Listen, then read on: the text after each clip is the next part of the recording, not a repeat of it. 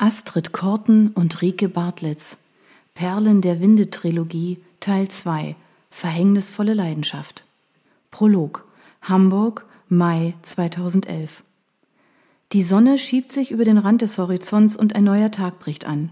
Ich liege neben Konstantin auf einer schönen Wetterwolke, zart und weich. Wir schweben in einer dünnen, silbernen Schicht mit Goldrand. Die ersten Sonnenstrahlen überfluten den Himmel und wärmen meine Haut. Wir lieben uns leidenschaftlich und bemerken nicht, dass wir weit nach Süden driften, wo die gleißende Sonne unser weiches Liebesnest auflöst. Wir fallen, eng aneinander geklammert, durch das Gespinst aus zarten Fasern in Richtung Erde. Wie durch ein Wunder gleitet unter uns ein Phönix, sein Gefieder glänzt im Licht der Sonne, es schimmert wie die Perlen der Winde. Mit seinen ausgebreiteten Schwingen fängt er uns auf, zwischen den Federn auf seinem Rücken finden wir Halt und lassen Berge und Täler zurück. Der Vogel trägt uns weiter nach Süden, über ein großes Meer, zu den Wüsten, die bis zum Horizont reichen. Immer weiter der Sonne entgegen. Dann ist seine Zeit gekommen. Der Vogel verbrennt in der Glut, um aus seiner Asche wieder aufzuerstehen.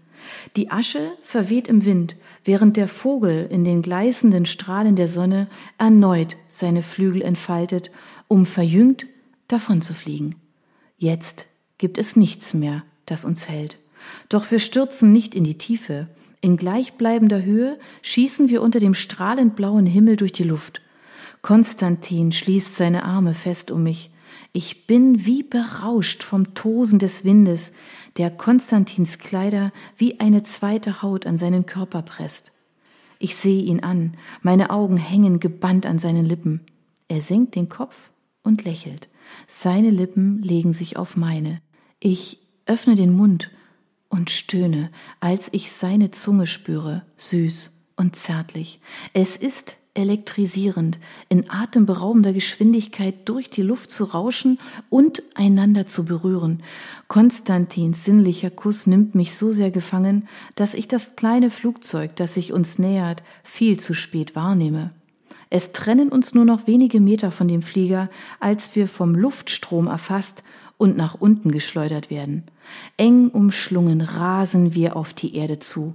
Unter uns nichts als Sand. Ein Mann steht mit erhobenen Händen auf einer Düne und scheint uns zuzuwinken. Ich erkenne sein Gesicht. Es ist. Ich erwache von meinem eigenen Schrei.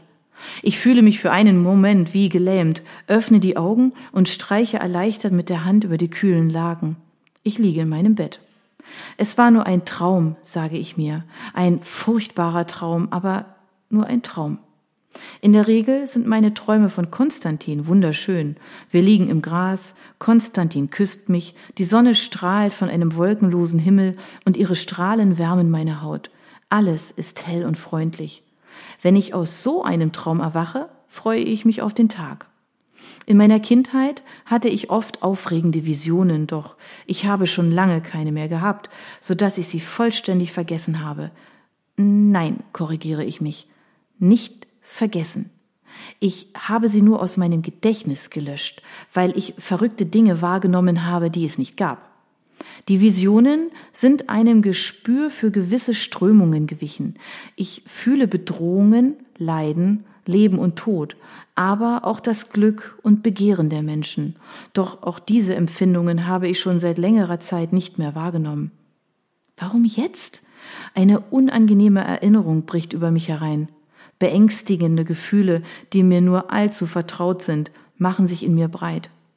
Sollte der Albtraum in der letzten Nacht ein Vorbote für eine drohende Gefahr in der Zukunft sein?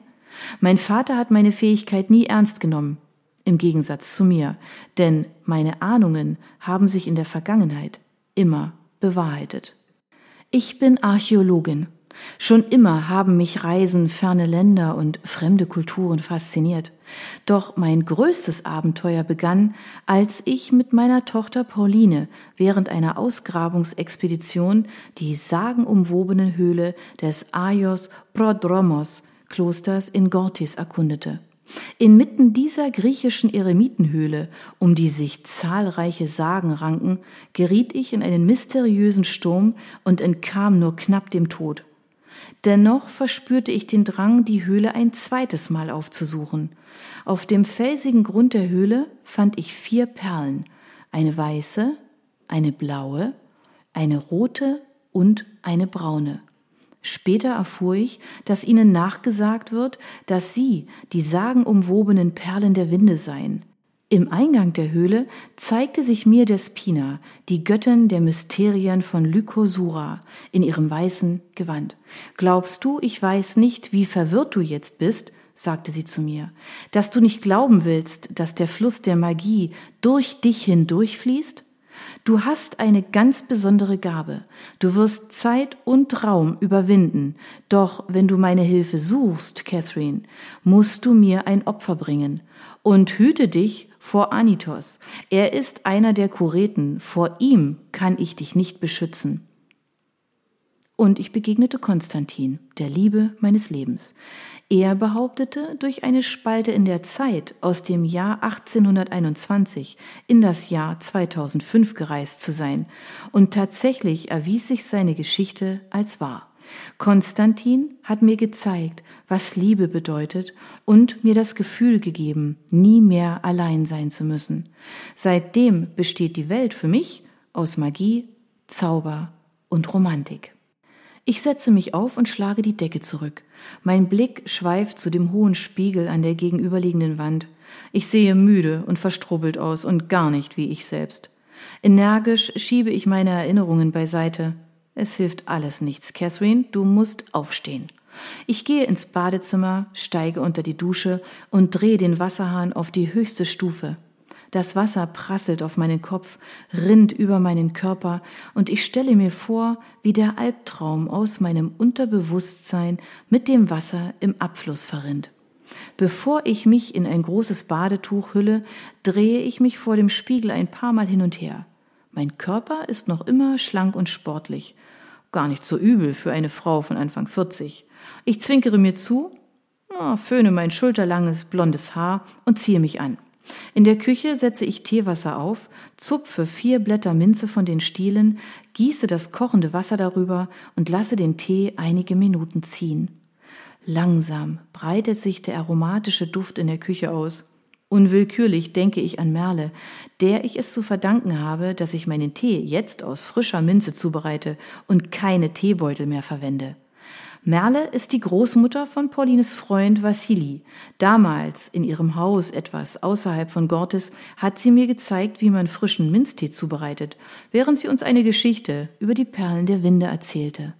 Eine Geschichte, die besagt, dass der Zeitreisende, wenn er in seine Zeit zurückkehren möchte, noch eine fünfte, eine schwarze Perle benötigt, die wir leider nicht hatten.